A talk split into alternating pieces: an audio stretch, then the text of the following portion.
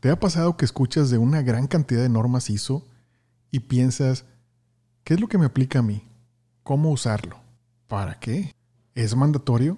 No te quieres llenar de documentos de cumplimiento, ¿no? Pues, pues bien, sí hay muchas normas ISO, pero algunas no son necesariamente mandatorias. Eh, puede haber normas de gestión, normas de productos, de procesos.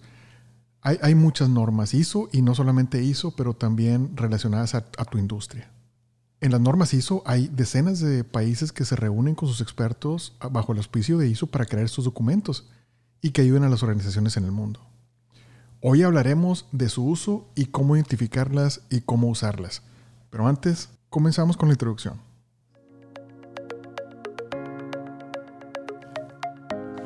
Hola amigos y amigas, espero que estén excelentes y echándole muchas ganas como debe de ser. Aquí su amigo Eric López desde Houston, Texas, en los Estados Unidos, para todo el mundo de habla hispana. Bienvenidos a este subpodcast de ISO Coach, porque este podcast está dedicado a ti, amigo y amiga responsable de diseñar, implementar, mantener, mejorar o auditar los estándares ISO. Tú eres un ISO Coach y este podcast es para ti. Mi objetivo es que escuches experiencias reales y te ayuden a ser mejor, más eficiente y lograr un sistema ISO que le dé valor al negocio. Esos son los principios de esta comunidad de coaches ISO como tú. Quiero hablarles del uso y utilidad de las normativas ISO en tu empresa, amigo, amiga. Para ello, he invitado a una profesional que ha implementado muchas de estas normas en su quehacer diario en una empresa que fabrica pigmentos metálicos desde los 70 la empresa es Metapol y nuestra invitada es Petra López, quien la he conocido en los trabajos del Comité Técnico de ISO, Técnica Comité 176, encargado de los sistemas de calidad. Es decir, una persona que, como tú, es la responsable de que las cosas sucedan. Bienvenida, Petra, ¿cómo estás?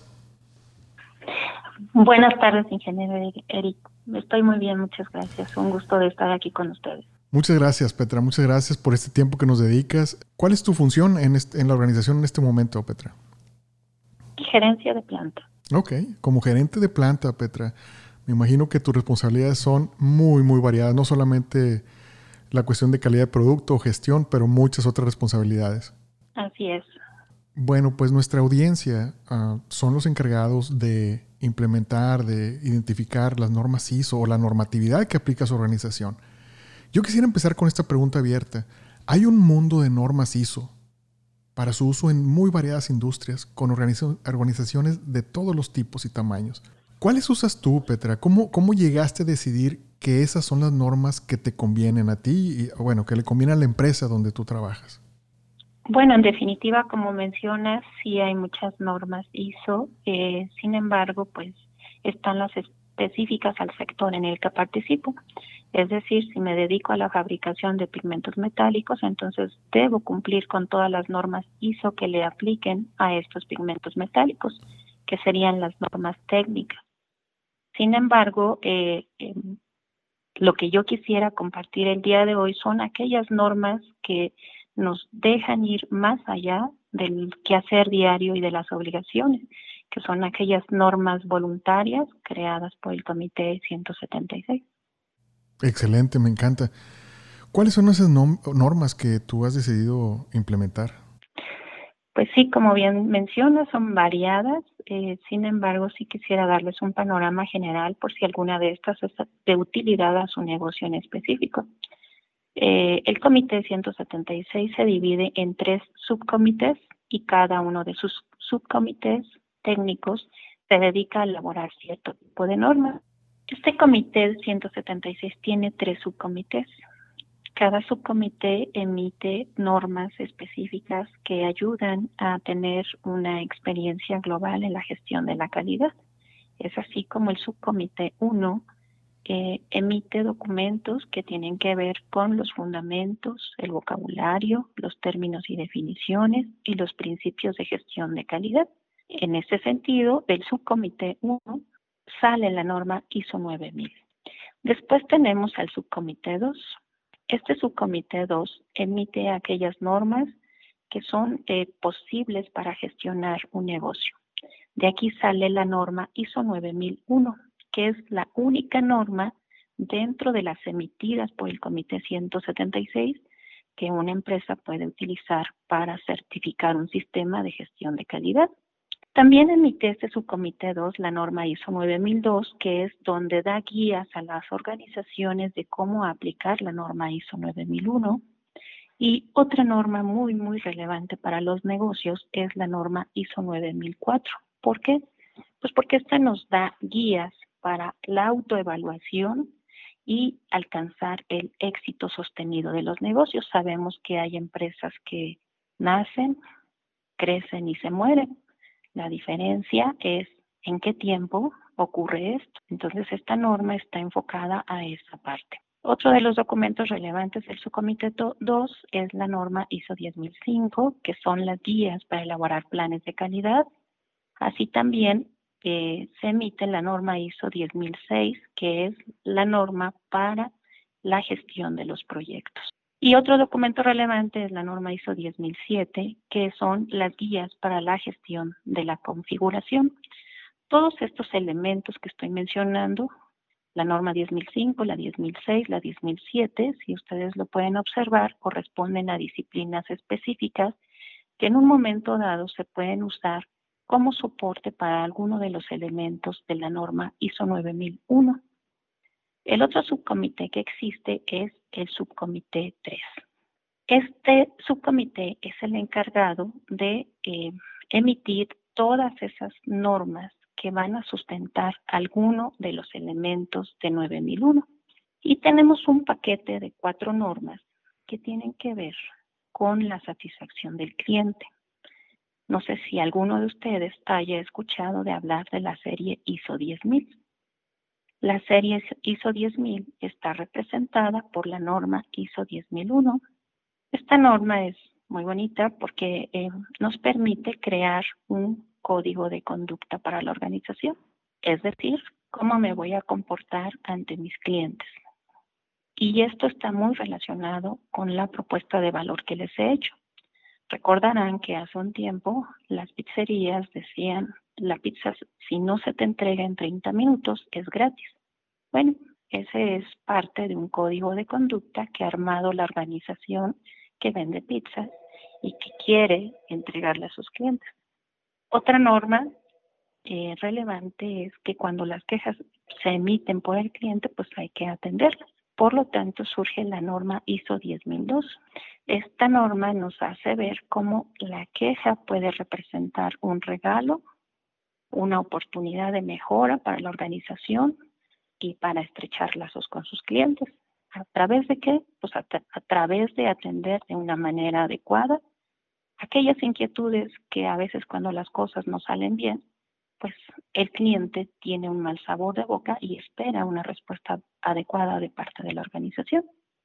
Otro documento importante dentro de la serie ISO 10000 del paquete de satisfacción del cliente es la norma ISO 10003, que son las guías para la resolución de disputas externas a las organizaciones. Es decir, yo tengo una queja de un cliente y no llegamos a un acuerdo.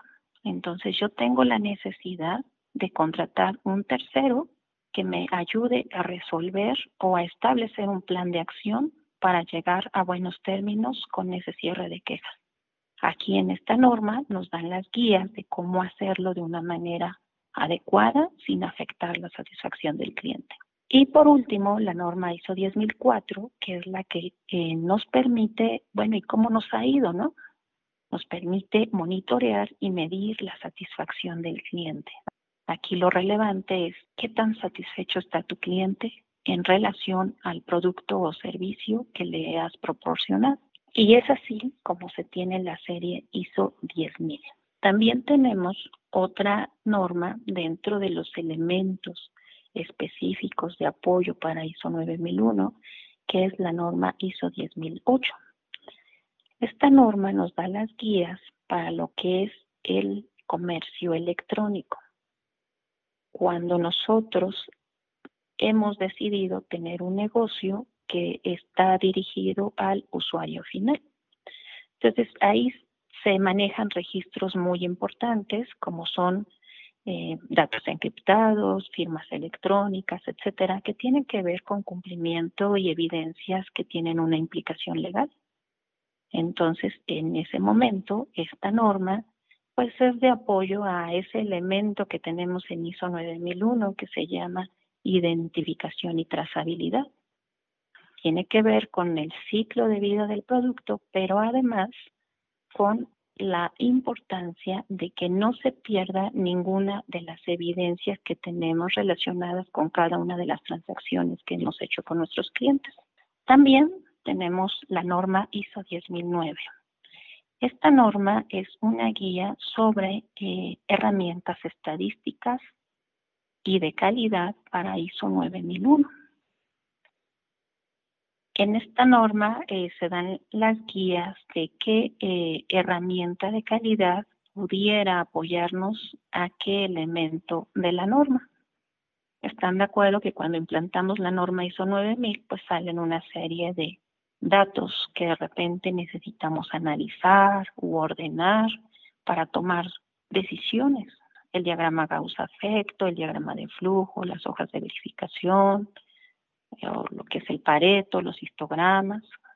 Un elemento nuevo que eh, está trabajando el subcomité 3 y que es muy, muy relevante para las organizaciones en estos tiempos de cambio eh, es la norma ISO 10010.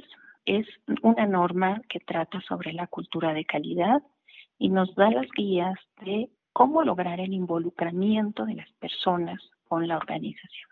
También como elemento de apoyo al sistema para los equipos de medición tenemos la norma ISO 10012, la cual nos da eh, o nos ayuda a gestionar los requisitos relacionados con un equipo de medición para eh, obtener datos confiables. En la toma de decisiones, pues nosotros la basamos en hechos y datos y de repente pues debemos de garantizar que la medición es confiable y para ello esta norma nos puede decir cómo gestionar un sistema de medición de tal manera que el dato que yo estoy tomando sea de este nivel de confianza que necesito. Me encanta, me encanta eso, Pedra. El sistema de gestión me pide ciertos documentos.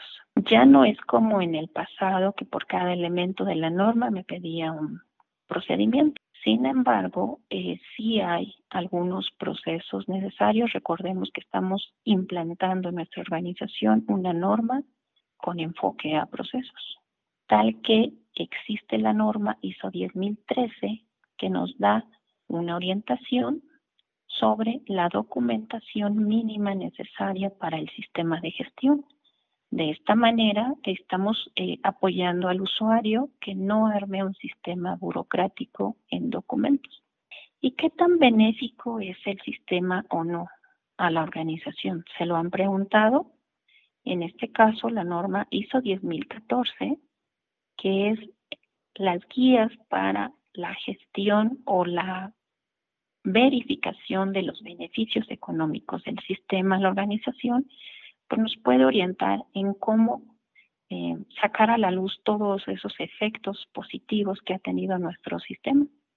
Y pues, ¿por qué no? ¿Cómo optimizarlos también? Entonces, aquí la norma 10.014 nos puede ayudar. Otro elemento de apoyo, pues, es el entrenamiento a las personas y ese lo podríamos atender con la norma ISO 10.015. Está muy alineada a los requisitos legales de cualquier eh, país incluyendo, pues la parte de generar valor o ir más allá como siempre lo hacen las normas ISO. Entonces, la 10.015 nos van a dar las guías para la gestión de la competencia y el entrenamiento de las personas. Eh, se decidió eh, también eh, separar lo que son las técnicas estadísticas este, en la norma ISO 10017. Es, es decir, todas aquellas herramientas que tienen un nivel netamente estadístico, que pueden ser de apoyo a la norma ISO 9001, tales como cuáles. Pues como una estadística descriptiva, un diseño de experimentos, una prueba de hipótesis, Estas herramientas también eh, en algunos casos, dependiendo del giro de la organización y sus datos que genere, pues pueden ser necesarias para eh, lo que es el análisis y posteriormente la mejora.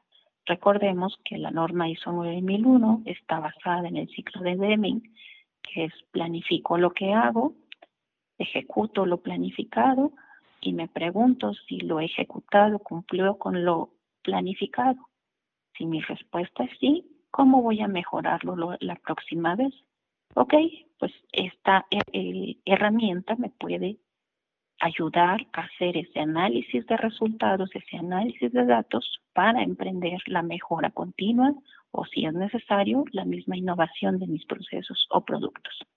También tenemos la norma ISO 10018 que trata sobre las personas y su involucramiento. Y una eh, adicional es la norma 10019, que es que a veces necesitamos el experto para que nos ayude a ver nuestros procesos con otros ojos, ¿verdad?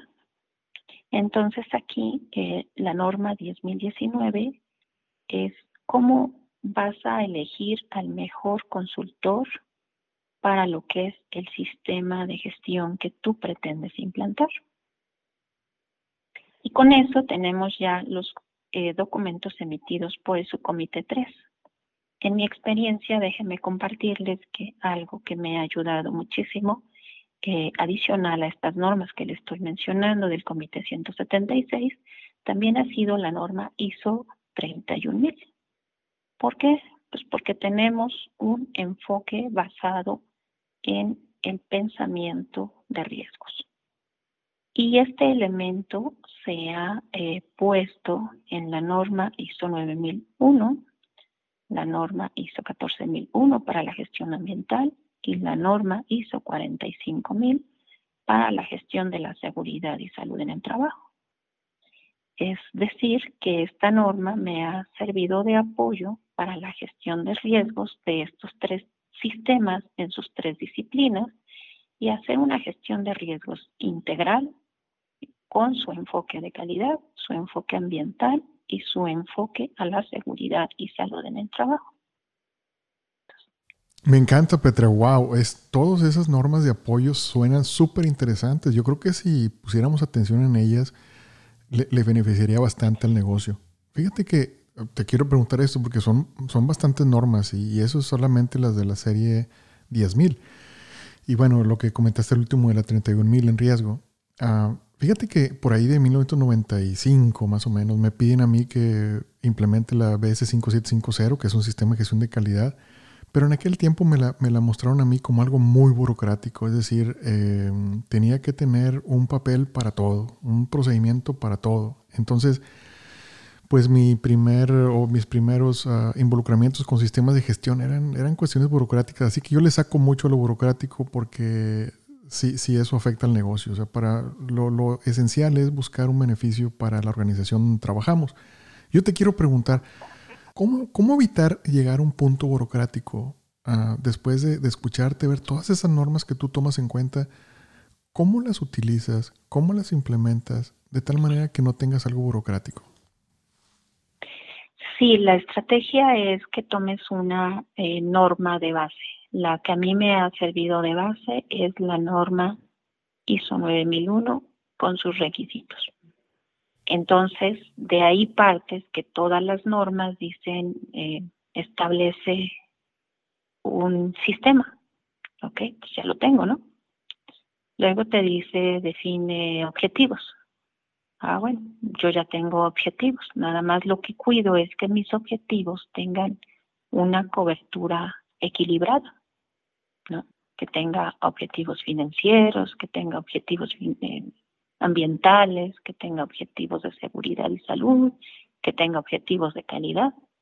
Y entonces, en un solo sistema, ya tengo montados mis objetivos. ¿Y qué hay de la disciplina específica? Bueno, es donde le voy a dar a mi sistema esa variante. Si estoy hablando de un sistema de calidad, pues voy a capturar las necesidades de mis clientes y les voy a entregar un producto que cumpla esas necesidades. si estoy hablando de un sistema ambiental, entonces voy a identificar mis aspectos ambientales y voy a establecer mis controles operacionales. Y si estoy hablando de un sistema de seguridad y salud en el trabajo, pues entonces voy a identificar mis riesgos a la seguridad y a la salud y voy a establecer mis controles operacionales. Y después de esto, ¿qué haces? Ah, bueno, después de esto ya tienes tus indicadores de medición, ¿no? Porque ya hiciste monitoreo y medición durante la ejecución de tus tareas diarias, de tus procesos que ejecutas en tu organización y ya tengo datos para ir al análisis y posterior a ello ir a la mejora. Esas son las ventajas de tener normas con una estructura común, porque yo tengo un solo sistema que responde a cualquier disciplina sin que haya implantado tantos sistemas. Me encanta, está muy bien tu, explicación. Y, una cosa que también me gustó mucho cuando nos estabas explicando las ah, normas 10.000 es que dijiste, esta norma me gusta mucho. Sí, ahora te quiero preguntar, Petra, ¿hay alguna norma que no te guste? Porque pues nada es perfecto, ¿no? Es, es por ejemplo, cuando mencionabas la norma sobre la cultura. Eh, yo estoy ansioso por conocer ya cómo va a quedar el documento, eh, porque pues sí, es una, es una, es un aspecto de una organización que es complejo solamente porque en un mismo país hay muchas ah, características de la cultura o la civilización y me interesa ver por qué lado va esa norma. ¿Hay alguna norma que no te guste o que digas tú, bueno, yo tengo cuidado con esta o solamente tomo esta parte que siento que es la más útil? No, la verdad es que me encantan todas, eh, algunas de ellas en tantos años he sido, pues sí, a lo mejor parte del trabajo o al menos de los comentarios. No te puedo decir que haya una norma escrita por alguien, realmente la participación de todos ha sido plasmada en un documento, eso es lo rico de estos documentos. Sin embargo, sí te puedo decir que hay normas que a mí me han ayudado mucho a obtener los resultados que hemos logrado en esta organización. Eh, la norma que creo que está muy, muy completa para la gestión de un negocio, si es que tú eres el responsable de, de esta gestión, es la norma ISO 9004. Esa norma ISO 9004 tiene todos los elementos que te permiten responder a las necesidades de cualquier sistema. Cada usuario de la norma es responsable de decir qué tan corto o qué tan amplio se queda en su implantación. ¿A qué me refiero? Puedes decir al mínimo cumplimiento o puedes aprovechar el requisito y decir, quiero ser exitoso con esto. Entonces, la norma ISO 9004 toca todas las disciplinas que afectan al equilibrio del negocio y lo potencian hacia ser exitoso en el mercado es decir, eh, ser el mejor en su práctica, porque hasta comparación referencial utiliza. Entonces, eh, creo que esta norma apoyada con cada uno de los elementos que hemos estado mencionando de disciplinas específicas, podría ser pues lo que haga que los negocios permanezcan en el mercado, que parece o se dice fácil, sin embargo en el día a día no es así de sencillo.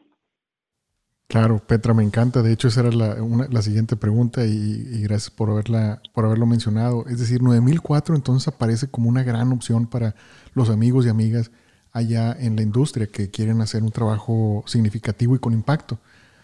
Las normas ISO... Claro, si eres el responsable del negocio, usa eso. Exacto, muy bien. Sí, sí, porque estas normas ISO tienen un valor intrínseco, ¿no? Hacer el resultado de un consenso de expertos de todo el mundo. Eh, y hay que reconocer que las organizaciones son diferentes.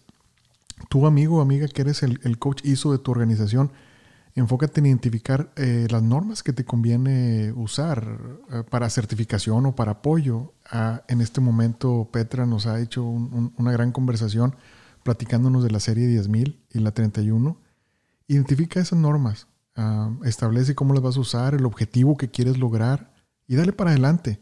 Mantén tu oversight, un, monitoreo natural y ajusta las velas a como las vayas sintiendo. Acuérdate, amigo, hay que apoyar el negocio. Petra, muchas gracias por tu participación con nuestros amigos en todo el mundo de habla hispana. Me encantó los puntos que nos dejaste. Me gustó entender cómo tomaste un mundo de normas ISO de la, de la del Comité 176. Muchas gracias por, por habernos dado este tiempo para esta conversación. Al contrario, muchas gracias por el espacio y con mucho gusto. Gracias, Petra. Y me despido por ahora. Amigos, los documentos de la serie 10.000, 31.000 tienen alcances específicos. Hay que tomarlos como documentos de apoyo. Es decir, toma aquel concepto que sientas que le puede hacer bien al negocio. Imagínate, son documentos que te ayudan a construir tu perspectiva de análisis de riesgos, guías para monitoreo y medición de satisfacción del cliente, guías para planes de calidad, hasta perspectivas para determinar objetivos financieros en línea directa con tu sistema de gestión de calidad. ¿Qué mejor noticia le puedes dar a tu cliente, amigo consultor, o tu amiga responsable del sistema ISO 9001 que decirle a tu director que ese objetivo financiero que le interesa mucho le podemos dar cauce a través del sistema de gestión de calidad? Y hay más, como gestión de calidad de proyectos, gestión de la configuración, entre otros sí hay que tener cuidado de no crear algo burocrático, amigos, porque no te va a servir a ti ni al negocio. Por eso, estudia la norma, toma lo que te gusta y adáptalo. Estos documentos son realizados por expertos asignados por países y son personas de empresas privadas, públicas, funcionarios de gobierno, académicos. Y recuerdo lo que dijimos en el episodio anterior sobre qué es ISO. Ahí dijimos que las normas ISO publicadas son el resultado de un proceso de consenso entre expertos muy variados de más de 140 países. Así que ni te rasgues las vestiduras porque no es perfecto. O algo puede estar mejor según tu perspectiva. Está bien. Pero tampoco veas el documento como la solución de todos tus problemas, como si fuera la perfección andando. No. Estos documentos guías son valiosos en el sentido que hay mucho trabajo y experiencias atrás de ellos. Hay votaciones de cada organismo nacional de normalización. Pero lo más importante, amigos, es que los tomes bajo la luz de tus propias circunstancias. Con esta me despido, amigos, como dicen las canciones rancheras, y los espero en el próximo episodio aquí en tu podcast de ISO Coach. Ah, si hoy agregaste algo a tu acervo de conocimiento, te agradecería una excelente revisión, lo apreciaríamos mucho. Cuídense y échenle muchas ganas.